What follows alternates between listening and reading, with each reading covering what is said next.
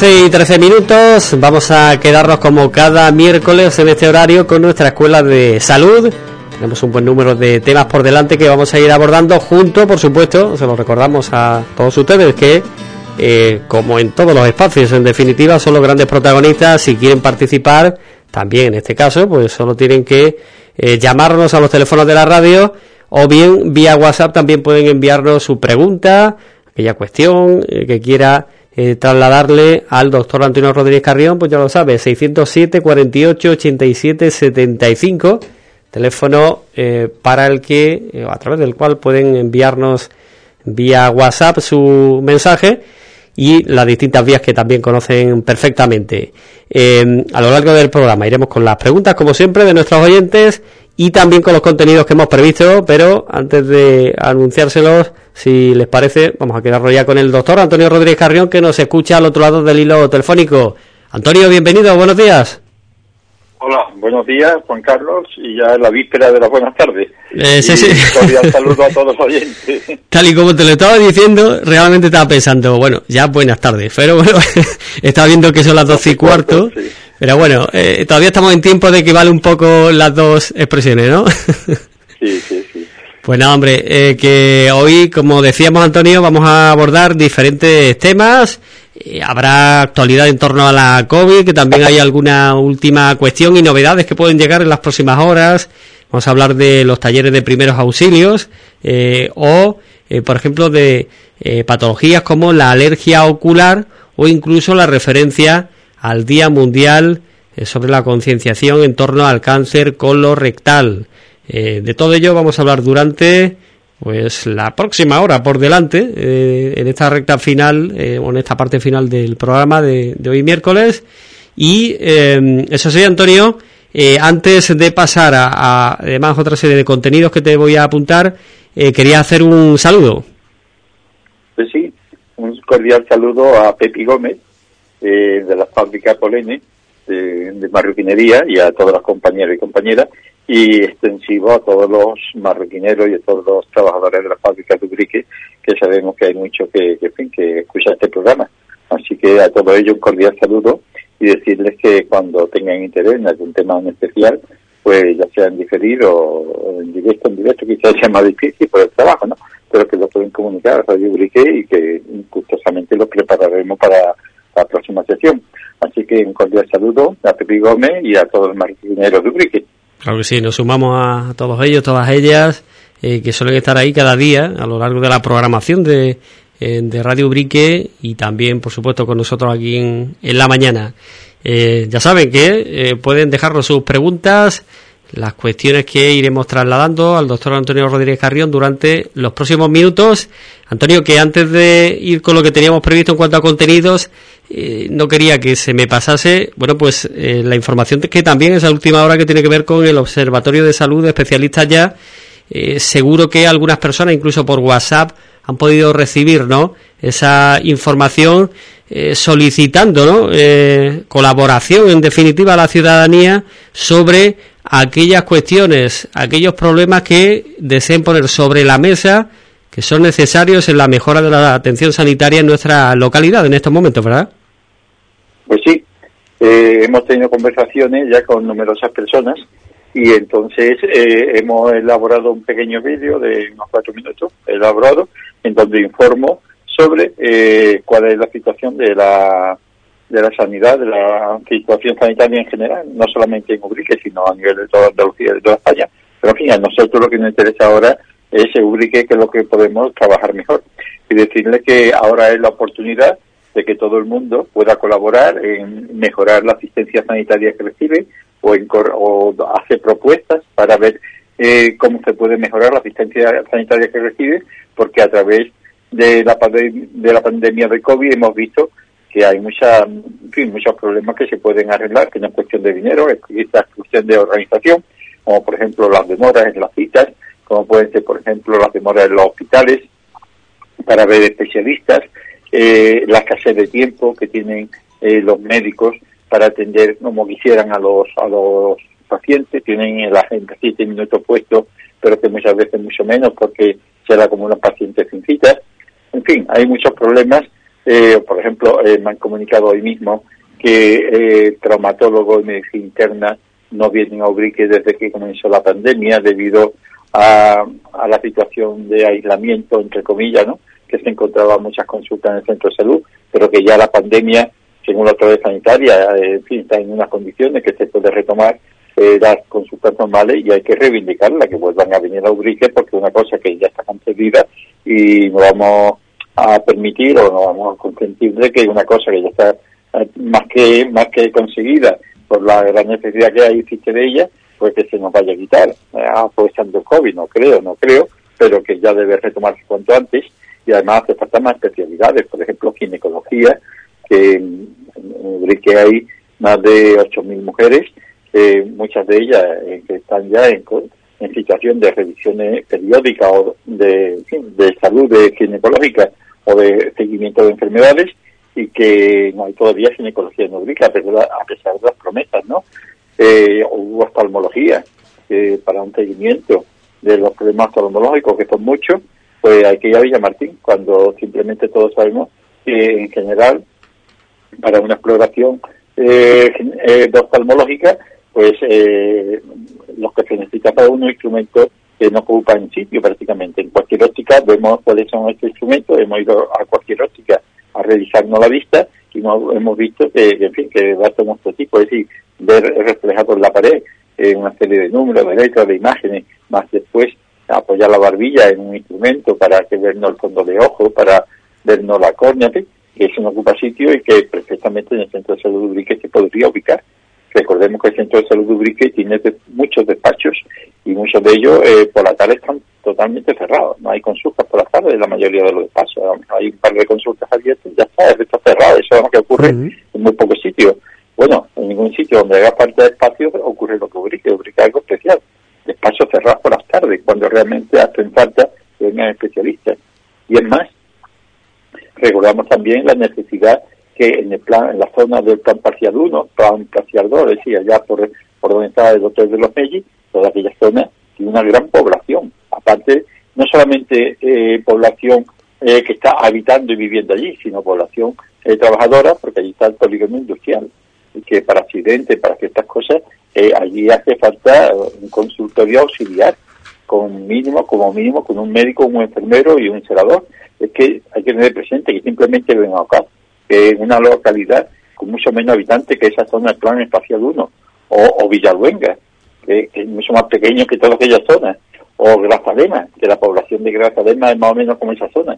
Tienen su médico, tienen su enfermero, tienen, tiene su, su celador.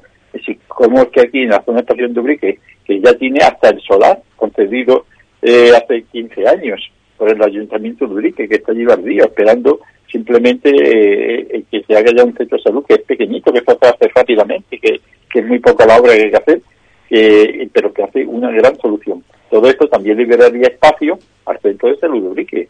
Es decir, que, que toda esta situación, eh, lo que se está pidiendo a todos los ubriqueños, que todo el que quiera colaborar, y yo creo que todo el mundo debería colaborar en la medida de sus posibilidades, lo único que se le pide es que informen de qué, qué consideran que se puede mejorar es decir, la cita previa, las demoras, el hospital, el consultorio, lo que estimen oportuno, la atención que reciben de algún aspecto, eso es la única colaboración. Y esa colaboración se transmitirá después al director gerente del área a la que corresponde Ubrique, que es el director del Hospital de Jerez, se transmitirá a la delegada territorial de salud, que es el equivalente al delegado provincial de salud en Cádiz, se le transmitirá también al gerente director del Servicio Andaluz de Salud, del SAS en Sevilla, y también se le va a transmitir al consejero de salud, que también está en la Junta de Andalucía.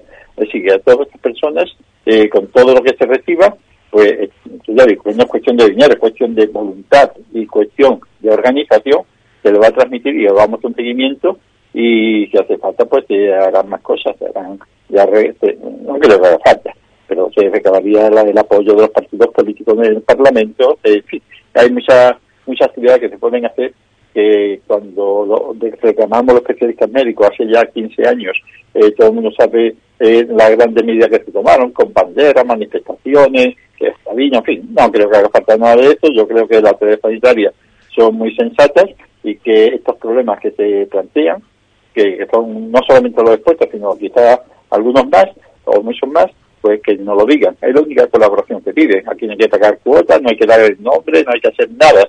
La colaboración que se pide a los ubriqueños es simplemente que, digan qué es lo que se puede mejorar.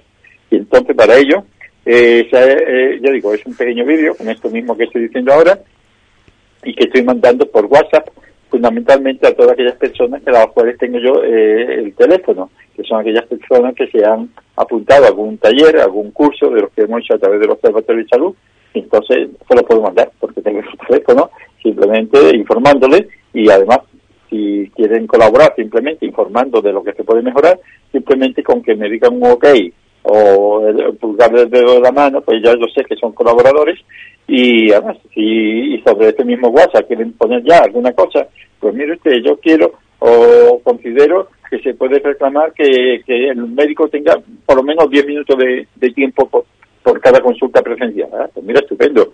O considero que la demora de más de dos días es excesiva. O considero que por lo menos llamen por teléfono cuando yo pido cita para saber qué es lo que me pasa. Si es más grave, más grave, si puedo esperar varios días o no puedo esperar. Por lo menos que se entienden de qué es lo que me está pasando o por qué pido una cita eh, telefónica, que no simplemente es porque eh, la farmacia no me da el medicamento que yo siempre tomo, porque el laboratorio no lo manda, y me lo tiene que cambiar por otro igual, pero me lo tiene que cambiar el médico. Y para eso me estoy yo esperando una semana, porque a lo mejor tengo medicina para dos días nada más o para tres. Y entonces, ¿qué tengo que pedir? Una consulta presencial para una cosa que por teléfono se tarda 30 segundos, pues esas cosas se pueden mejorar. Estos son simplemente ejemplos, ¿no? Porque en el hospital de Villamartín hay menos prestaciones que en el, Ronda, que en el Ronda hay mucho más especialistas, eh, hay más prestaciones, lo que sea, o en el hospital de Jerez.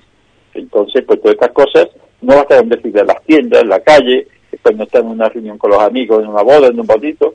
Está muy bien que se diga, pero que, que nos enteremos de una forma, ya digo, esto además es anónimo, no te lo decir por supuesto ni al compañero ni nada el nombre de quien lo ha dicho, porque además no está frente a nadie, pero tampoco está cuestión de dar el nombre. Si hiciera falta, pues ya yo me pondría en contacto con alguien, oye, ¿a usted le importa que le que, o usted se pone en contacto? Pero sí, no creo que haga falta, y esa es la colaboración. Ahora es el momento de colaborar, de no quejarnos, sino buscar soluciones. Para aquellas personas, Antonio, que no les haya llegado ese WhatsApp, eh, que no estén en ese listado y quieran aportar algo, ¿cómo podrían hacerlo? Sí, pueden hacerlo a través de Internet. Internet a través del correo electrónico eh, el, y, la vida de la dirección es info arroba especialistasya.com. Es decir, aquellas personas, hay muchas personas que tienen el teléfono mío, personal, que en fin, es el mismo del observatorio, y que la puede, todo el que tenga mi teléfono me puede decir, mira Antonio, eh, yo creo que esto se podría mejorar, por sea por WhatsApp, y que no pues por correo electrónico al correo electrónico de que tenemos en el observatorio, info arroba especialistasya.com. Hmm. Pues ya lo saben. Eh, hay otro teléfono, hay otro teléfono que es, que ahora mismo no me lo sé de memoria, pero desde el transcurso del programa lo diré, que es eh, un teléfono que se va a habilitar ya específico del Observatorio de Salud, que no es el mío, sino el, específico del Observatorio de Salud, donde también pueden mandar un WhatsApp y que durante el transcurso del programa lo diré, en cuanto me que lo tengo por aquí. no te preocupes, pues mientras, eh, aparte de este tema relativo a el Observatorio de Salud especialista ya, hay que destacar que en otra vertiente, la, formativa, hay una serie de novedades que también queríamos trasladar en el día de hoy, por ejemplo, que es el último día para la inscripción dentro del taller de primeros eh, auxilios, ¿verdad, Antonio? Sí, hay un taller de primeros auxilios que, que, ya hemos comentado en ciertas ocasiones eh, y que era en principio dirigido a los colectivos de Ubrique para que todos los colectivos, a través de sus socios, pudieran eh, realizar estos talleres de primer auxilio. Ya más adelante sería otro para la población general y otro para los deportistas. Pero desde eh, la inscripción también eh, se podía hacer por correo electrónico, info arroba y aquellas personas que no dispusieran de correo electrónico podían hacerlo de forma presencial en, la oficina de turismo de aquí de Urique, que está en los callejones junto al bar la Perla. Pero desde allí nos han dicho eh, desde la oficina de turismo que hay personas que han ido y dicen que no están en ningún, ningún colectivo, porque ahora los colectivos con esto de la pandemia no están muy activos y total, que no están en ningún colectivo, pero les interesaría hacer el taller de primer auxilio. Me lo han comunicado y entonces pues hemos dicho que vale, que aunque no esté en ningún colectivo como socio, eh, se pueden apuntar ¿eh? a través del correo electrónico info arroba especialistasya.com o directamente personándose en la oficina de turismo de, de aquí de Ubrique, que está al final de, de los callejones, ya digo, junto al bar La Perla. Entonces, eh, lo único que tienen que decir es su nombre y apellido y al teléfono, tienen que tener eh, un teléfono móvil porque la información que va a mandar a través de WhatsApp. Y para ello hace falta el teléfono móvil. Van allí, pues dan el nombre, ella o cualquier otra persona da el nombre, eh, el número de teléfono y nada más. El horario de la oficina de turismo es de 10 de la mañana a 2 de la tarde y por la tarde es desde 4 de la tarde a 7 de la tarde. Hoy es el último día, ¿eh? hoy es el último día, decía aquellas personas que estén interesados, aunque no pertenezcan a algún colectivo, en hacerlo, pues eh, ya digo, hoy hasta las 2 de la tarde se pueden apuntar, o de 4 a 7 en la oficina de turismo, dando el nombre simplemente y el teléfono, el número de teléfono móvil. Eh, ya no, una vez que yo esta tarde ya recoja todas las inscripciones que se hayan apuntado en el día de hoy, pues empezaré mañana ya a mandarle la información porque mañana empieza el taller. Ya las prácticas serán, eh, la, hemos dicho, en la primera quincena de mayo, se informará ya previamente y posiblemente habrá varios grupos porque los grupos no deben ser amplios para que la práctica sea eficiente. Son grupos pequeños de personas y, ya está. Mm, paralelamente también, bueno, de hecho, ¿no? Eh, eh, la práctica, la parte práctica también va a comenzar en los próximos días por parte de otro de los talleres de primer auxilio que, que está desarrollando. Efectivamente. Eh, ahí ahora mismo en curso, y ya se ha terminado la parte teórica de primer auxilio que se ha impartido a los, a los chicos que están en, los institutos, que están en bachillerato, y ya se impartió la práctica, y ahora que están en las vacaciones de Semana Santa, que ellos tienen más tiempo libre, pues se les va a dar la parte, como se les dio la parte teórica, y ahora se les va a dar la parte práctica. Entonces, pues, eh, para ello, eh, el lunes y el martes estaremos en la piscina municipal, en la sala donde se hace pilates. A partir de las dos y cuarto empieza el taller, que durará hora y media, y ya pues los chicos saben cada uno qué grupo va. Cada uno, uno ha escogido el lunes, otros han escogido el martes, se han puesto un número parecido en cada grupo para que sea homogéneo y sea más fácil. Y nada, estupendamente, porque son que en este aspecto tengo que felicitar a, Pueblo de Brique y sobre todo a los padres y a la familia de estos chicos, porque después del examen, eh, bueno, de la parte teórica se hizo un examen con 300 preguntas de tipo test y la verdad eh, ha sido un éxito, ¿no? Es decir, la, la, calidad de, que tenemos como alumnos o como chicos, como estudiantes en Ubrique, no, no porque yo lo diga ahora, solamente por taller de primer auxilio, sino que todos sabemos el número de universitarios que cada, que cada año eh, salen de Ubrique, ¿no? y que, enhorabuena a todos los padres de los chicos que han hecho el taller y a los que no han hecho el taller, porque también eh, eh, los que son universitarios no son solamente los que estudian ciencias de la salud, hay otras muchas profesiones y los cuales Ubrique destaca en todas las localidades, eso lo sabido por todos. Así que enhorabuena a todos. Todo ello en relación a esos talleres de primeros auxilios. vamos a ir con más cuestiones. Por ejemplo, dentro de lo que es la actualidad, la última hora que siempre repasamos, en referencia a la, a la COVID, ya afortunadamente eh, y debido a eh, bueno pues la bajada de la incidencia poco a poco va quedando en un segundo plano. Esperemos que no vuelva al primer plano de, de la actualidad de que recobre protagonismo. Y es verdad que eh, estamos dentro de lo que es cierto repunte no bueno en el caso concreto por ejemplo de nuestra localidad eh, ayer conocíamos los datos, recordamos, martes y viernes, bueno, pues ayer conocíamos los datos de la Junta de Andalucía, apuntaban 22 nuevos positivos eh, con respecto al viernes anterior y la tasa de incidencia se sitúa en Ubrique en 673,5 casos por cada 100.000 habitantes. Eh, y además es verdad que Ubrique es la población donde la tasa de incidencia ahora mismo es más alta en toda la sierra de, de Cádiz. Así que eh, bueno, pues todo esto, digo, dentro del contexto actual, en el que tampoco podemos despistarnos, eh, y más vale, ¿no? Después de todo lo pasado, pues eh, seguir con las medidas que todos conocemos, mientras además sean así indicadas por parte de la autoridad sanitaria. Sí, ya todo el mundo sabe también que la variante Omicron eh, es menos, menos grave que, que la que ha habido antes, la Delta y la, la primera que hubo en la pandemia, pero que afecta a muchísima gente porque es muy contagiosa.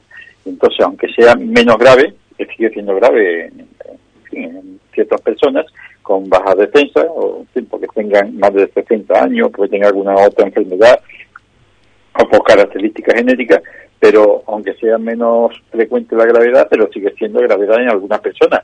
Y, a la, y al hacer, al ser eh, muy contagiosa, pues, eh, pues, afecta a muchas personas y muchas de ellas pues, pueden caer con más grave, de tal manera que todavía vemos que la mortalidad es muy grande. Así que es que nos estamos acostumbrando a que ya todo está pasado y, en fin, es verdad, eh, no, no tiene la misma gravedad que al principio, pero que todavía eh, todos los días, por desgracia, se nos están contabilizando eh, muchos muertos en toda España. Así que que no nos podemos no nos podemos confiar por estar vacunados, por ser menos grave y por eso la autoridad sanitaria eh, tiene reparo, aunque todavía no está confirmado, pero tiene reparo en quitar las mascarillas en interiores eh, antes de que transcurra la Semana Santa. Y así todo recomiendan que en las procesiones o en las reuniones que ocurran o en las vacaciones que ocurran durante esta Semana Santa, eh, cuando haya un grupo de personas eh, que no mantenga la distancia de metro y medio como mínimo, pues deben ponerse la mascarilla, aunque esté en exteriores. Por supuesto, eh, si están en interiores y no reúnen la distancia, pues igual. Y aunque la reunieran, según lo que aprueben esta tarde, que, no lo sé todavía, pero es posible que, que no lo autoricen en interiores hasta después de Semana Santa. Mm, es, lo que te, y todo. Mm, es lo que te iba a comentar, Ro, dentro del capítulo de la actualidad y en referencia a la, a la COVID. Recordemos, esta tarde se reúne el Consejo Interterritorial en Toledo y entre los puntos en el orden del día está el de la obligatoriedad de la mascarilla en interiores. Existe cierta controversia, parece que había una eh, opinión, por un lado, de eh, poder retirarla, esa obligatoriedad que cesara incluso antes de la Semana Santa, los próximos días, pero en general, eh, bueno, los expertos parecen, prefieren, y, también las propias comunidades autónomas prefieren que esto ocurra ya después de Semana Santa. En el caso de Andalucía, incluso el presidente de la Junta apuntaba que en nuestra comunidad eh, prefieren después de Semana Santa y después de las ferias, eh, o sea, al menos eh, que haya transcurrido todavía mes y medio para que se levante esa obligatoriedad de mascarillas en, interiores. ¿Qué te parece, Antonio, a ti? ¿Qué, opinión tienes al respecto? Bueno, mi opinión personal es que si no hemos comido el toro, como dice persona, podemos cambiar rabo. Así que después de estar dos años y pico bregando, eh, asustado con, con esto, con las privaciones, eh, ahora simplemente porque llegue en fiesta, porque ya está aquí la primavera, porque haya bajado eh, la incidencia hospitalaria, eh, pero que esto sigue ahí. Entonces, mi opinión es que me parece muy bien que siguiera en interiores. Es decir, que cuando estemos en un sitio, en fin, en, el trabajo, en un bar, en un restaurante, pues por supuesto, mi opinión es que deberíamos estar todavía con mascarillas y solamente bajando la mascarilla en caso de ir al restaurante a la hora de beber o comer y después subirnosla para cuando estemos hablando, hablando o lo que sea. Porque en interiores siempre quiera que no, la ventilación no es igual que cuando estamos en el exterior. Eso está claro. Entonces, pues sí, además la distancia entre un comensal y otro siempre eh, es menor de uno y medio, a no ser que esté la otra punta de la mesa, ¿no? Pero siempre tenemos gente al lado, gente enfrente, a menos de metro y medio, y si estamos hablando, riendo, eh, sin mascarilla, pues estamos transmitiéndole nuestra salida y aunque estemos vacunados, sabemos, ya digo, que la vacuna hace efecto en el 92-93% de las personas, que aproximadamente una de cada diez, aunque esté vacunado, va a pillar la COVID. Una de cada diez, y todos sabemos de personas que están vacunadas y han cogido la COVID. Y si esas personas que han cogido la COVID son personas mayores de 60 años, porque un familiar, un amigo, lo que sea, ya tiene defensas bajas por la propia edad. Cuanto más edad se tiene, nuestro organismo funciona fabricando menos defensas. Pero si además esta persona es diabética, es obesa, es hipertensa, eh, tiene problemas de riñón, de corazón, de lo que, en algo, eh, o, está embarazada, son situaciones donde las defensas están bajas, ¿eh? de por sí, en, esta, en estas situaciones. Entonces, mascarillas eh, en la calle, eh, ya han dicho autoridades sanitarias que no es obligatoria, Pero si vamos por la calle y hay mucha aglomeración de personas, eh, hay que deberíamos ponernos a por sentido común. Porque si vamos por la calle estamos todos apelotonados, bueno, aquí en Ubrique, gracias a Dios, a no ser alguna calle muy o algo, no, no suele dar eso. Y podemos ir sin mascarillas por la calle cuando vamos eh, andando solo o vamos con nuestra convivente, pero si vamos andando con una persona que no está dentro de nuestra unidad familiar, ya sea nuestro hermano, nuestro padre que vive en otra casa, deberíamos ir, aunque estuviéramos en la calle, con mascarillas. ¿eh? Solamente cuando vamos solos o cuando vamos con alguien que convive con nosotros, cuando podemos estar eh, sin mascarillas. Pero en la calle, ya digo, cuando estemos con, o cuando nos paremos, nos vamos por la calle, hay pocas personas, pero a lo mejor vemos a un conocido y vamos también de metro y medio de distancia y hablando un ratito con él, lo vamos a hablar, deberíamos ponernos la mascarilla. Yo personalmente no suelo llevar mascarilla cuando voy por la calle de Obrique, voy solo. Eh, pero cuando ya me acerco a una calle donde ya empieza a haber más gente que posiblemente me pare porque alguien me pregunta alguna cosa o, o a ver personas a las cuales hace tiempo que no veo y las saludo, pues entonces yo cuando ya voy por el centro me pongo la mascarilla y no me la quito. Porque me está poniendo, me la quitándola, que es más incómodo que, que llevarla puesta. Así que no sé si me ha explicado Juan Carlos. sí, sí, perfectamente. Mm. Eh, hay que decir que la mascarilla, recordemos, es obligatoria en España en interiores desde el 18 de mayo de 2020. En las primeras semanas, lo cierto es que ante la ausencia no había suficientes mascarillas, así que eh, se decidió postergar esa obligatoriedad hasta que se consideró ¿no? que ya había eh, suficientes mascarillas como para que esto fuese obligatorio y lo fue desde el 18 de mayo, así que em, veremos esta tarde lo que ocurre, cuál es la decisión de, la, de ese Consejo Interterritorial que se reúne en Toledo, eh, si ya apunta una fecha concreta, eh, pero eh, al final nos podríamos ir pues casi casi por ahí, ¿no? Hacia mayo, si se espera hasta después de, de, Semana Santa, con lo que, bueno, pues alcanzaremos esos dos años de obligatoriedad de mascarillas en interiores una cuestión que, bueno, ya estamos acostumbrados, pero la verdad es que es algo histórico, ¿verdad? Todo lo que hemos vivido y que seguramente nos iremos dando cuenta con la perspectiva a medida que vaya pasando el, el tiempo. Bueno, hay que tener presente también eh, las celebraciones. Eh, por ejemplo, el repunte que hay en algunos sitios, por ejemplo en Ubrique, algunos lo atribuyen a los carnavales. En los carnavales ha habido actividades donde muchas personas han estado juntas, cantando, riendo, consumiendo, bebiendo, y a lo mejor sin mascarillas y entonces pues ha sido un foco de contagio que ahora estamos viviendo las consecuencias. Eh, después de Semana Santa y después de las ferias que suele haber, los finales de abril, mayo y demás, hay también aglomeraciones de personas y también puede que, haya repuntes, no, no de extrañar. Y por eso lo de las mascarillas, hay personas que dicen que esto hay que tomarlo con cuidado porque hay que ver la evolución que toma todas estas situaciones de aglomeraciones de Semana Santa, de, de ferias y demás. Así que, eh, de todas maneras, eh, independientemente de lo que diga eh, sobre los interiores, hay ciertos, ciertos, lugar, ciertos lugares donde hay que llevarla. y va a ser durante bastante tiempo, que son, por ejemplo, los centros sanitarios, los centros de salud, hospitales, en los centros socio-sanitarios, como pueden ser, por ejemplo, residencias de mayores o zonas donde hay personas con discapacidad, con bajas defensas, en fin, hay ciertas situaciones en donde, a pesar de que ahora se permita, pasada la Semana Santa a lo mejor, que, nos quitemos las mascarillas en los bares y restaurantes y demás, pero que hay ciertos lugares donde van a seguir durante largo tiempo, porque son situaciones en donde las personas que están eh, allí eh, pueden tener graves complicaciones. Ya, eh, ha salido una noticia, hmm. fue ayer, ayer creo que salió en la prensa, con fecha 5 de abril, donde, por ejemplo, en Estados Unidos, eh, vista de que hay un, repunte de los números de casos y es que allí hay una, una tendencia en vacunación ya, pues a los mayores de 50 años, a los mayores de 50 años, se va a poner una cuarta dosis. Y en España todavía eso no está. España se pone una tercera dosis y una cuarta dosis solamente a personas muy comprometidas. Pero aquí no, aquí la cuarta dosis ya no son a personas comprometidas, simplemente con que tenga más de 50 años en Estados Unidos, ¿eh? no en España todavía. En Estados Unidos, en Estados Unidos la, la vacuna Pfizer y Moderna tienen autorización para ponerla a mayores de 50 años.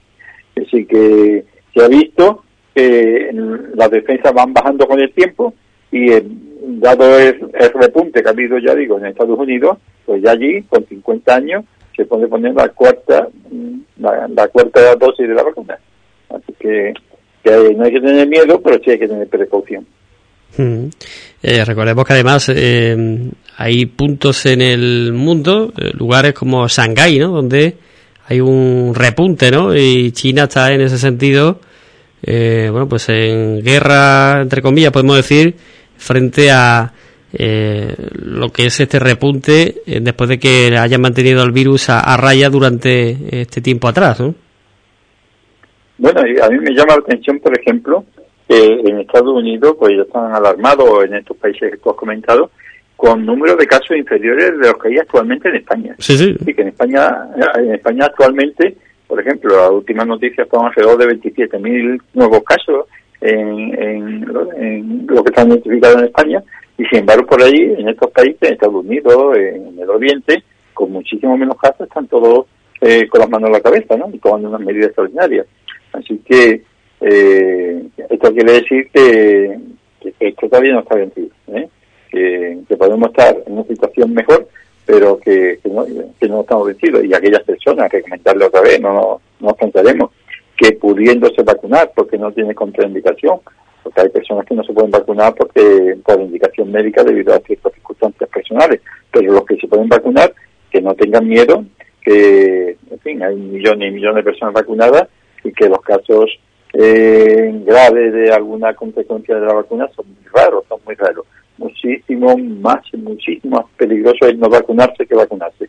Así que ahí está la recomendación de, de las autoridades sanitarias, que aquellos que no se han vacunado todavía, pudiéndose vacunar, que no lo dejen porque, bueno, hace poco, ayer mismo, hemos estado viendo a, Antonio Resine, el gran actor que tenemos aquí en España, eh, las consecuencias que ha tenido la COVID con él, ¿no? Es que ha salido ese polvo, menos mal que está salvado.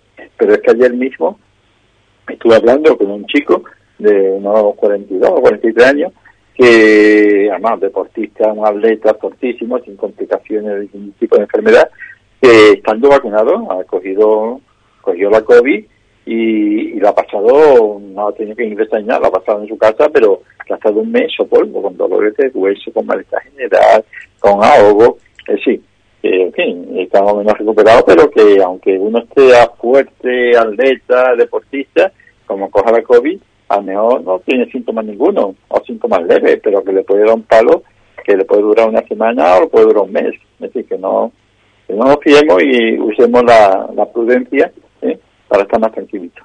Bueno, pues eh, la vacunación que además el problema, y esto lo hemos comentado en muchas oportunidades, es eh, la distribución a nivel mundial, ¿no? Como en los países del primer mundo, bueno, pues ya los porcentajes son bastante altos de vacunación, mientras que eh, en zonas del tercer mundo, bueno, en África hay lugares como, por ejemplo, no sé, estoy viendo al mismo el Congo, 0,58% de la población vacunada eh, y, bueno, pues porcentaje muy bajo, por debajo del 10%, un gran número de, países, eh, bueno, con lo que puede haber mutación de, de variantes y es una cuestión de solidaridad con esos países a los que deberían llegar esas vacunas e incluso de egoísmo por parte nuestra para que no venga rebotado eh, con una variante eh, distinta. Es quizás el mayor reto ¿no? que, debe afrontarse a nivel mundial.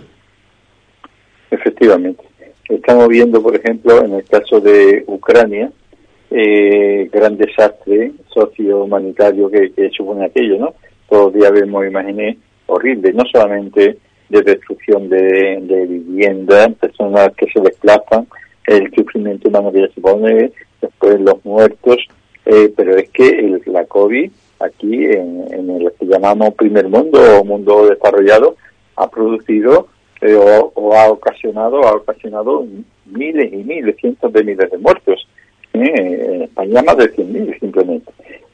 pero es que no sabemos porque es más difícil contabilizar por las circunstancias que hay, eh, la cantidad de, miles y, cientos de miles de fallecidos en estos países eh, en vías de desarrollo, de África, de Sudamérica, en fin, de, de, la India, en fin, de, en ciertos países, eh, y el sufrimiento que ya ha supuesto para, para las pérdidas de vidas humanas, para las enfermedades, el agravamiento de enfermedades.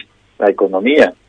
Y que, como tú bien dices, Juan Carlos, la autoridad sanitaria de todo el mundo están diciendo, cuidado, que aunque estemos vacunados, en estos países en que no ha llegado la vacuna, no hay suficiente vacunación, puede aparecer una mutante y no nos queremos ni imaginar qué ocurriría si volviéramos otra vez a la situación en donde las vacunas actuales no existen o no son eficaces contra una nueva variante y empezar otra vez de cero, después de más de dos años que hemos estado en una situación catastrófica.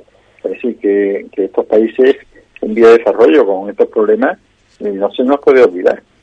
Hmm. Como, como dices, no solamente, es decir, fundamentalmente por solidaridad, ¿no? Pero también por, por auto auto cuidado o por hmm. egoísmo, porque nos puede venir a nosotros de rebote. Hmm.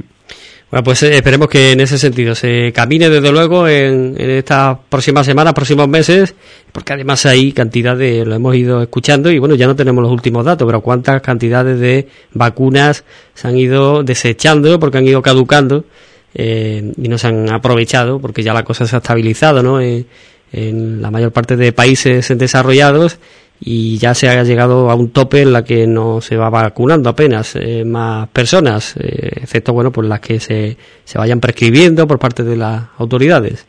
Bueno, esperemos que, que eso también eh, tenga solución en el, en el futuro. Vamos, si te parece, fuera de lo que es la COVID, Antonio, con problemas, patologías que son muy características de, de, estas fechas de todo el año, ¿no?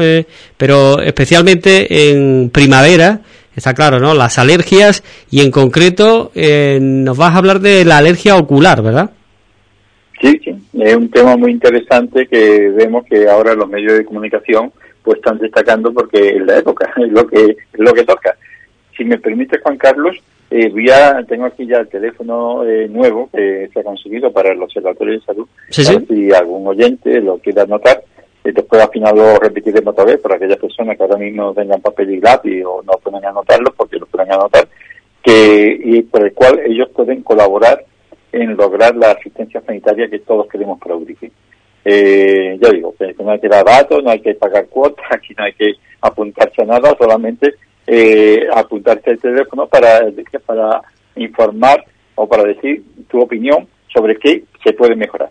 no criticar a nadie, sino simplemente decir lo que existe. Es decir, que cuando yo digo que, hay mucha demora eh, en, que un médico te pueda atender, eh, más de, por ejemplo, más de cinco días, más de seis días, o, o lo que sea, no es que esté criticando al médico, ni al director, ni al médico, ni al auxiliar, ni al administrativo. Ellos no tienen culpa a lo mejor, no simplemente que una situación que a lo mejor falta un personal, o falta un teléfono, o lo que sea. Comunicar lo que existe, porque eh, dice, bueno, ¿y eso por qué no lo comunica el director del centro de salud? ¿Por qué no lo comunica los médicos que están allí? porque muchas veces, eh, yo digo muchas veces, casi siempre, se hace más caso al ciudadano que a los que están trabajando en la empresa. Esto ocurre en muchas cosas, en magisterio, en abogacía, en medicina, en todo. En la ciudadanía tiene mucho más poder que los trabajadores. Porque, entre otras cosas, yo pienso a título particular porque son votos. Es decir, ciudadanos son muchos miles de votos, mientras que a lo mejor los trabajadores de la empresa son 15 o 20 o 30 o 40. Entonces los políticos muchas veces eh, escuchan más a los ciudadanos Aparte de eso, aparte de que hay políticos que también escuchan a los trabajadores, por supuesto, pero yo recomiendo que sean los ciudadanos los que eh, trabajen por mejorar también su salud, que no lo dejen todo en otras manos. El teléfono es 611 620 365. Repito, el teléfono del Observatorio de Salud, especialistas ya es 611 620 365. 6-5. De todas maneras, al finalizar el programa lo repetiremos otra vez para aquellas personas que todavía no hayan conseguido un papel, un lápiz o, forma de anotarlo.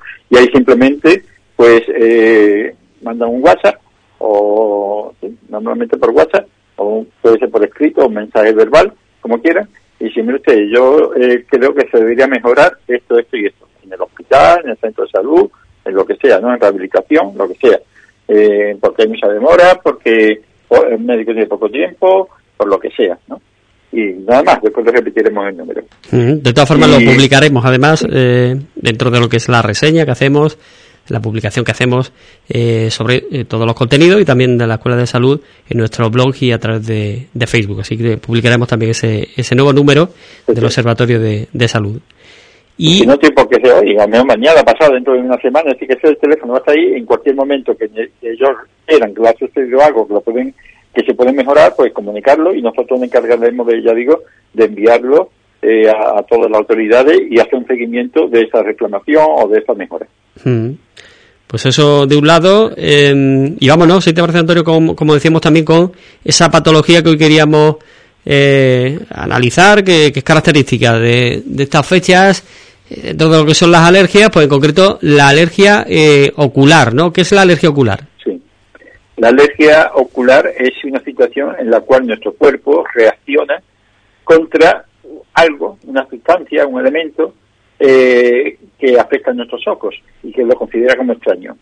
Eh, puede ser, por ejemplo, el, polen de las plantas, eh, puede ser una sustancia química y entonces, pues, nuestro organismo fabrica defensas, igual que fabrica contra la COVID, pues hay otro tipo de defensas que fabrica estas sustancias. El COVID realmente es un virus que, es un elemento extraño en su cuerpo y fabricamos anticuerpos contra él. Pues contra el polen, contra eh, la escama de, por ejemplo, de, algunos animales eh, o la piel de algunos animales, pues reaccionamos cuando entra en, nuestro ojo, reaccionamos fabricando anticuerpos y aparece picor, aparece eh, molestias con la luz, la luz nos molesta mucho, se llama, esto se llama fotofobia, o tenemos la sensación como si no hubiera entrado arenilla en el ojo o un mosquito en el ojo, algo en el ojo. Es una reacción que sin saber por qué, porque realmente en la alergia no detectamos, no se ve eh, qué es lo que ha ocurrido. No es lo mismo cuando te entra eh, granito de arena a la playa que sabe que te entra un granito, pero aquí, aquí continuamente tenemos esta sensación de picor, de molestia a la luz, el ojo rojo, eh, como si tuviéramos arenilla. Eso es la alergia, ¿eh? sin, saber por qué. Y además ocurre eh, nuevamente o por temporadas, primavera, otoño es frecuente por lo de las plantas, y hay quien lo tiene todo el año, porque es alérgica al polvo de la casa, o lo que sea. Entonces, en esta época del año, donde hay más polen, pues es mucho más frecuente la alergia ocular. Mm. Por eso lo hemos, comentado. Muy bien, porque hay varios tipos, ¿no? Eh, la más eh, frecuente es la conjuntivitis alérgica. Exactamente, la conjuntivitis. La conjuntiva es la piel, se, se llama así conjuntiva, a la piel que está delante, al pellejito, ¿no? Que envuelve nuestro ojo por delante. Cuando ese, ese pellejito se inflama, el ojo se pone rojo. Eh, normalmente lo más frecuente es la alergia, ¿no? Ya hemos dicho al polen, al polvo, a los ácaros, pero, y esto puede ser, ya digo, durante ciertas estaciones, por ejemplo la primavera, el otoño, o perenne, está durante todo el año. Pero además hay otras formas de alergia, como son, eh, hay alguna alergia que se llama el arquerato conjuntivitis vernal, que se da a los niños, a la otra la atópica, la conjuntivitis atópica, eh, otras veces eh, la piel está, eh, esta alergia, este picor ocular está asociado a cosas que comemos y también hasta enfermedades digestivas, pues dan problemas de alergia en, los ojos. Hmm. Y especialmente cuando se tienen, por ejemplo, eh, mascotas como los perros y los gatos, pues estos tienen en la piel, pues desprenden una serie de sustancias que pueden provocar alergia, los peluches, ¿eh? y por eso en las casas donde hay eh, personas con alergia, ya sea respiratoria o en los ojos, pues es conveniente tener cuanto menos cosas colgadas, cuanto menos trastos, mejor, ¿eh? para evitar que se acumule el polvo. Eh, también es conveniente eh, la persona, ahora la alergia al polen, cerrar las ventanas ¿eh? durante el día para que no entre polen, solamente abrirla lo suficiente para airearla un poco, airear la casa, ¿no? Pero una vez que ya está un poco aireada, con 10 minutos basta, cerrarla porque si no entra continuamente el polvo y también es conveniente eh, barrer, perdón, eh, la aspirar, aspirar con la aspiradora en lugar de barrer, porque al barrer levantamos polvo, que no se nota, que queda en el aire, y después, cuando pasa un cierto tiempo, pues el polvo cae y sigue en la casa, mientras que la aspiradora chupa el polvo y después eso se tira, ¿no? Así que esas son las condiciones más fundamentales dentro de la casa. Uh de las cosas que se puede hacer fuera de la casa. Sí, sí, todo ello para la, la prevención Eh, es, bueno, lo habitual además eh, con cualquier alergia, en este caso se manifiesta en el ojo, ¿no? sería la alergia ocular y como decía, bueno, pues también si salimos a la calle, ¿no? Eh, sobre todo el uso de eh, gafas de sol, por ejemplo. Sí, sí, las gafas de sol, pero con cierre lateral, porque si hay una gafa de sol de las que llamamos corrientes normales, solamente tiene la montura y un cristal por delante hay otras capas de sol que, tienen, que están por los lados, que están tapados, y así evitamos que nos entre el polvo por los lados, ¿no? Eh, y afecten a los ojos.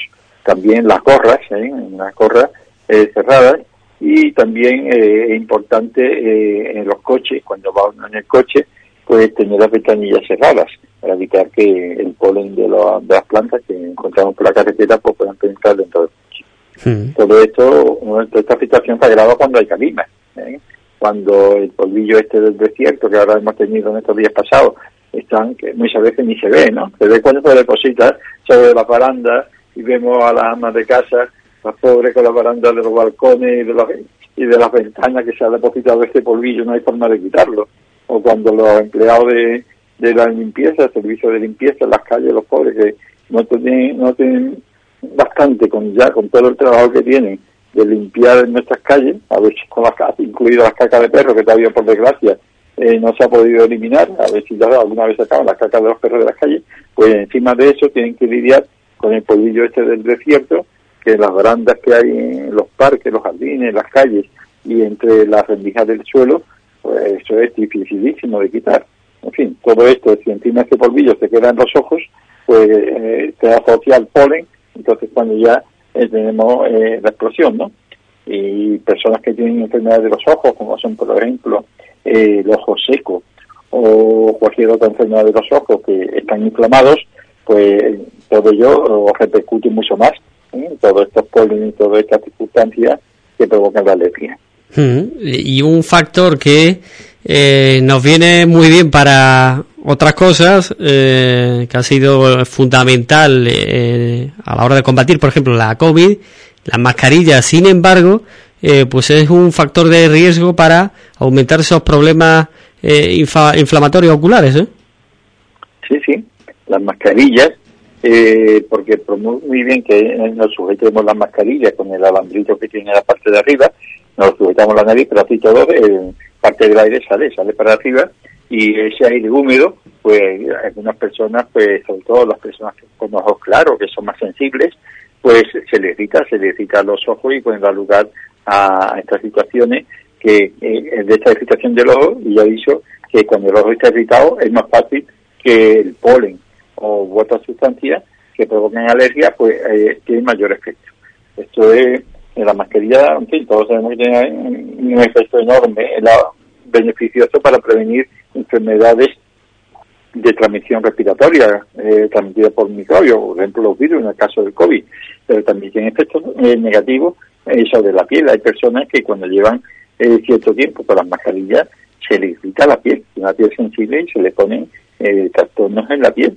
Yo no, gracias a Dios, no tengo nada grave, pero yo me he dado cuenta que cuando eh, me pongo la mascarilla, llevo cierto tiempo, estoy en una reunión o estoy con, con algunas personas charlando y demás, después cuando me quito la mascarilla tengo los mofletos, tengo los, colorados, rojos, es decir, bueno, me quito la mascarilla y tengo la cara roja, que parece que me ha hartado de vino, ¿no? Pues no, no, no, es que tenía la mascarilla y, y me se me ponen los, los mofletos rojos. Sí, ¿no? Y seguro que hay personas que lo están escuchando y que ahora mismo estarán asociando por qué a lo mejor eh, en este tiempo atrás han tenido más problemas eh, oculares, ¿no? Algunas molestias, en algunos casos pues, puede estar originada por, por el tema también de, de las mascarillas. Sí, sí, sí, pues mm. por eso. Pero es que además hay otra cosa, que es que eh, lo, en los últimos años eh, se ha visto que en la, los casos de alergia ocular ha pasado de ser aproximadamente uno de cada diez personas en la población, una de cada diez, o ha pasado eh, en los últimos 30 o 40 años a tres de cada diez aproximadamente. Es decir, de uno de cada diez a tres de cada diez tienen problemas de alergia en los ojos en ciertas épocas del año. Eh, y se incluye, eh, parece ser que es debido a que hay eh, una mayor contaminación atmosférica en general, ¿no? En general, es decir, que los cambios atmosféricos que tanto hablan de cambios climáticos, de la sequedad y demás, eh, en la tierra, en los cultivos, en fin, en los mares, también están influyendo en nuestra salud ocular. Esto, esto es una cosa curiosa, pero que, se está viendo así, que la alergia ocular está aumentando en los últimos años. Bueno, pues todo ello en torno a la alergia ocular que queríamos eh, abordar en el día de hoy. Eh, como decíamos, para eh, prevenirlo, bueno, pues tener en cuenta todos esos factores desencadenantes que hemos comentado sería lo más importante. Efectivamente. con eso, y también cuando lavarnos, las personas que tengan alergia ocular, lavarse los ojos, ¿no? más simplemente en el lavabo, echarse agua, eh, como si nos estuviéramos lavando todos los días, pero más frecuentemente para que el polvillo o algo que haya podido caer dentro de los ojos o alrededor de los párpados, de las pestañas, pues se limpien y tenga menos, menos contacto con nuestro con nuestra conjuntiva, con, con la piel, con el pellejito que, que envuelve al ojo por delante. Hmm. Muy bien, pues eh, antes de concluir, em, vamos a quedarnos con una conmemoración que tenía lugar eh, días atrás, el 31 de marzo, eh, se conmemoraba el Día Mundial de Concienciación sobre el Cáncer de Colon. Eh, así que, Antonio, querías hacer referencia a ello y es importante, ¿no? Además, hay una serie de cuestiones que podemos tener en cuenta para prevenirlo y también incluso para detectarlo de forma temprana a partir de ciertas edades, ¿no? El cáncer en colon rectal, es decir, la, como todos sabemos, el colon es la tripa gruesa que tenemos, ¿no? En los, los animales, por ejemplo, en el cerdo sería donde hace el morcón, ¿eh? la tripa gruesa, la, la porcilla gorda, pues en nosotros eh, eso se llama el colon. Y el recto es la parte final del tubo digestivo, que ya termina en el ano. Pues bien, toda esta zona, toda esta parte del intestino, pues es susceptible de, tener cáncer, como cualquier órgano de nuestro cuerpo. Pero es que además es en esta zona del cuerpo donde más cánceres hay, ¿eh? de los sitios donde más cánceres hay. Eh, por ejemplo, en Argentina, el cáncer de colon es el segundo tipo de cáncer más frecuente. Pero es que no solamente en Argentina, en España mismo. En España mismo eh, el cáncer es un cáncer que afecta a muchísimas personas.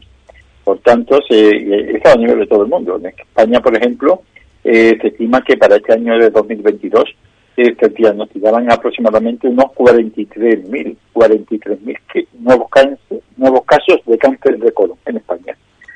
Y que solamente está superado por el cáncer de próstata en el caso de los hombres y por el cáncer de mujer, eh, el cáncer de mama en las mujeres. Es decir, que es un cáncer muy frecuente y que si se coja tiempo, ¿eh? si se coja tiempo, se cura en nueve de cada diez casos. Fíjate que, eh, noticia más interesante. Si el cáncer de colon, que es tan frecuente y además que es mortal, ¿eh? que termina con la vida de la persona prematuramente, eh, termina con la vida de las personas, si se coja tiempo, en nueve de, cada diez casos se cura completamente. Pero para ello es imprescindible hacerse una prueba para poder diagnosticarlo rápidamente y precozmente hace falta una prueba que además muy sencilla, que no hay que sacar sangre, no hay que sacar un trocito de, intestino y analizarlo, eh, no, no. Esa prueba consiste simplemente en tener un tarrito eh, que proporciona sanidad, un tubito, un tubito eh, y un palito que también proporciona sanidad.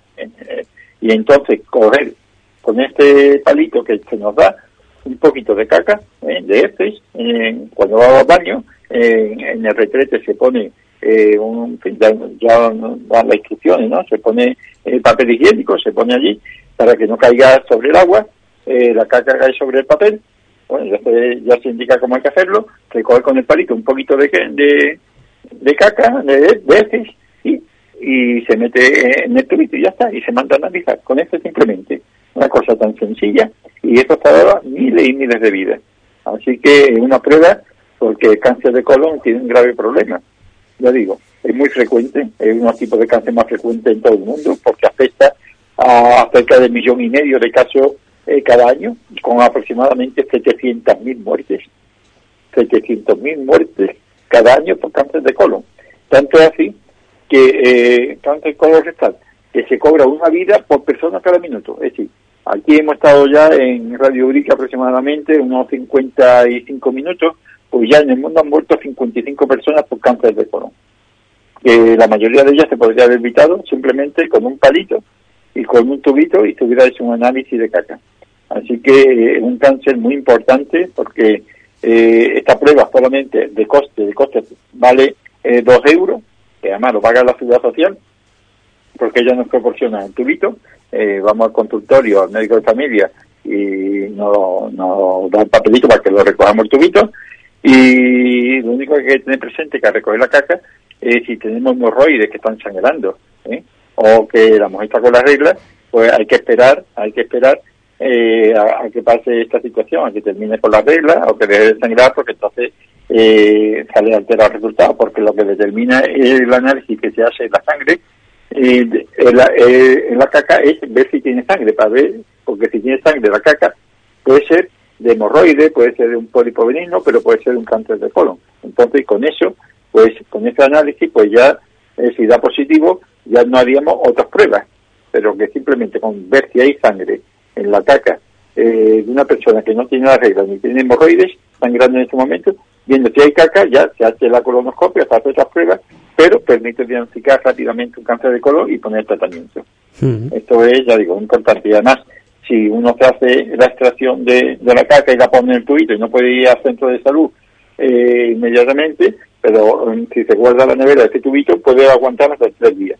Así que es muy cómodo y que todo el mundo, ya hablaremos de esto, deberíamos ser conscientes de, esta prueba, eh, porque es que no cuesta ningún trabajo, no es, no es molestosa y sin embargo el cáncer de colon vemos que hay unas repercusiones no solamente para la vida, sino que después eh, hay otras repercusiones grandes porque que no, cuando eh, ya está invadido hay que hacer, eh, bueno, que metástasis hay que hacer quimioterapia, radioterapia, después hay que hacer, eh, en fin, la caca a través de un agujerito a la barriga, es que con problemas de psíquico, psicológico, por lo molesto que es, en fin, que un diagnóstico precoz en el cáncer de colon hoy día es factible, es muy fácil y que todo el mundo eh, eh, debería hacerlo cuando a veces, en fin, indica la autoridad sanitaria, según la edad, según la familia, que de eso ya hablaré en otro día porque ya el tiempo se nos va.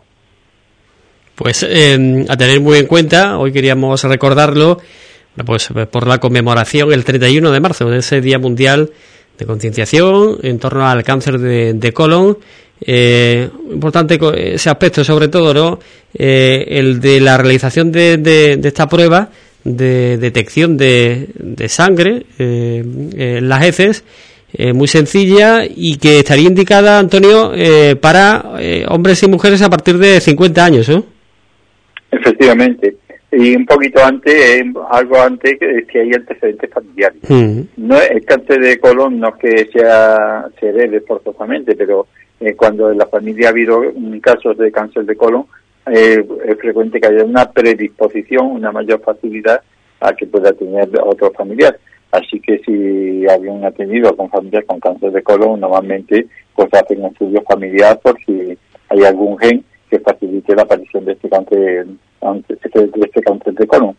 Eh, yo digo, es lo que yo dije Juan Carlos, que es muy fácil de detectar, que a partir de los 50 años eh, todo el mundo debería hacérselo y que simplemente acudiendo, pidiendo cita para su médico de familia. Hay veces que se recibe una carta de, de la Consejería de Salud. Yo, nosotros la hemos recibido hace un tiempo, después de esta vuelta a repetir, y ahora seguramente, pues, si no lo recibe yo, no voy a hacerlo otra vez, simplemente por por tranquilidad, ¿no? Porque ya digo, una prueba que hay que repetirla, que es que uno haya dado negativo una vez, no quiere decir que ya nunca más debe hacérsela, no, no, es que cáncer de colon periódicamente que hacerse la prueba porque lo que tú no has tenido hoy lo puedes tener el otro día. Así que ya el médico se nos dice cuando hay que hacer una nueva revisión para, para detectar un posible comienzo de cáncer de colon. Oye, digo, eh, tiene, tiene solución la mayoría de los casos eh, cuando se recoge eh, la muestra y se analiza y se detecta precozmente. Además hay un kit, ¿no? un kit para este test que, bueno, muy sencillo eh, y nosotros mismos entonces nos podríamos hacer ese test y enviarlo, evidentemente, para, para conocer el resultado. No sé si incluso en ese sentido eh, las autoridades sanitarias a partir de cierta edad lo van enviando eh, y bueno, pues la persona lo único que tendría que hacer es devolverlo, ¿no? Con, con esa muestra. Sí, sí, sí, es muy sencillo. Es decir, este pequeño kit o este pequeño eh, envase eh, que te suele mandar la Junta de Andalucía en este caso, pero en fin, las otras comunidades autónomas de España también lo hacen, eh, es un recipiente en forma de tubo, un tubo chiquitito, con una pequeña espátula, es decir, con un palito y un sobre, es decir, coge uno la, la caca, la, no, coge con el palito un poquito, lo mete dentro de, de, este, de este tubito, lo agita y ya está, y lo mete en el sobre y lo manda. Ya recibe uno la contestación. Claro, y es muy importante en ese caso que, que haya participación, que, que, se envíe, ¿no? Que no se quede eso ahí, eh, porque, bueno, es una prueba que de hecho eh, puede salvar la vida. Totalmente. Es decir, que es una prueba que yo digo, no hay, no hay que coger cita, sin, cita previa, sin espera, que es muy sencillo, no duele, porque es coger la caca yo digo, del mismo váter, ¿no? Es decir, que ya no dice, coge usted papel higiénico y pongo la sobre hasta aquí, para que la caca no caiga en el agua. Eh, coja un poquito, métela en, en, el tubito y agítelo bien. ¿eh? Ya está. Lo cierra y lo manda. Es decir, de que tan sencilla, además no es costosa, la ciudad social le cuesta dos euros, pero que tampoco no la cobra, eso va incluido ya los impuestos que pagamos. Y, y puede salvar muchas vidas y además muchos trastornos y muchas situaciones que ya digo, que son que son muy muy molestosas muchas veces, ¿no? Porque aunque uno se salve y uno más o menos queda bien, pero el recorrido hasta eso eh, puede ser fastidioso, ¿no? Y se puede evitar si hacemos una detección precoz, un diagnóstico rápido o pronto de, esta situación. Eh, ya de todas maneras, eh, los síntomas, cuando aparecen síntomas, ya que el cáncer suele estar avanzado. Por ejemplo, hay veces que una persona eh, tiene una obstrucción intestinal, es decir, que, los alimentos se quedan atascados en el vientre porque hay un tumor, hay un bulto ahí que impide la tubería está atascada por un tumor.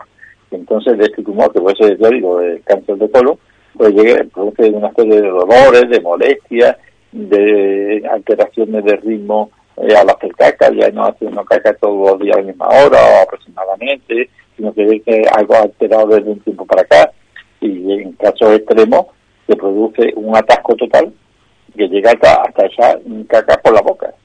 Sí, porque es que llama unos dolores y unas molestias enormes que hay que operarlo rápidamente.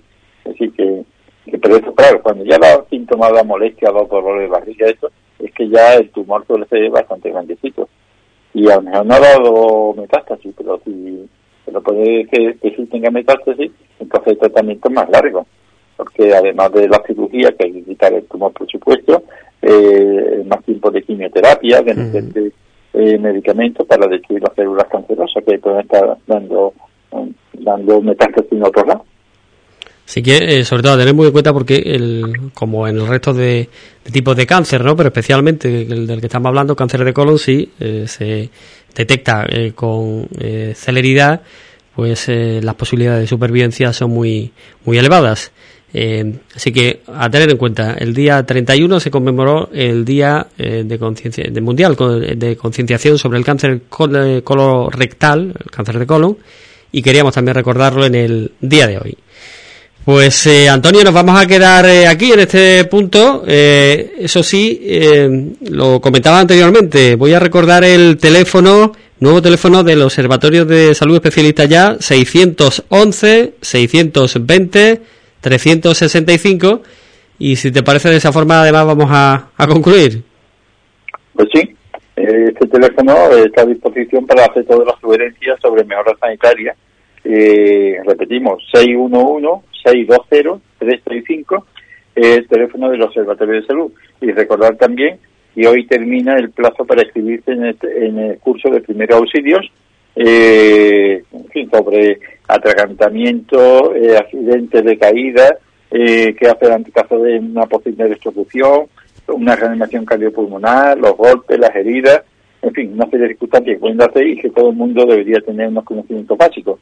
Todas aquellas personas interesadas, eh, lo único que se pide es que tenga eh, WhatsApp, es decir, que tenga teléfono porque los temas se reciben a través de WhatsApp, con los vídeos, y se pueden eh, apuntar a través del correo electrónico del observatorio, que es info arroba especialistasya.com info arroba especialistasya.com o en la oficina municipal de turismo de Urique, que está en los callejones, cerca del Bar eh, en horario de por la mañana, ya queda poco, de 10 de la mañana a 2 de la tarde, de aquí hasta las 2 de la tarde, y de 4 a, a las 7 de la tarde, un poquito antes de las 7 para que dé tiempo. Es decir, de 4 a 7 esta tarde se pueden apuntar a aquellas personas que no hace falta que pertenezcan a ningún colectivo, sino cualquier persona en general, para que ya las prácticas las haríamos en mayo. Hmm. Pues ahí queda esa precisión. Nosotros que con eh, ese último apunte nos vamos a quedar en el día de hoy, una y 18 minutos, agradeciendo como siempre al doctor Antonio Rodríguez Carrión que nos haya acompañado en nuestro espacio de, la Escuela de, Salud. Pues eh, Antonio, te esperamos el próximo eh, miércoles. Estaríamos todavía así, eh, bueno, pues justo en la despedida de, de la Semana Santa. De todas formas, bueno, pues iremos concretando y si no en las próximas semanas, como siempre, iremos con nuestro espacio de la Escuela de Salud. Gracias, Antonio. Pues nada, un cordial saludo, un saludo especial a todas las cofradías de Ubrique y felices vacaciones a aquellos que tomen vacaciones en esta Semana Santa para cargar las pilas. Así que un abrazo y hasta la próxima.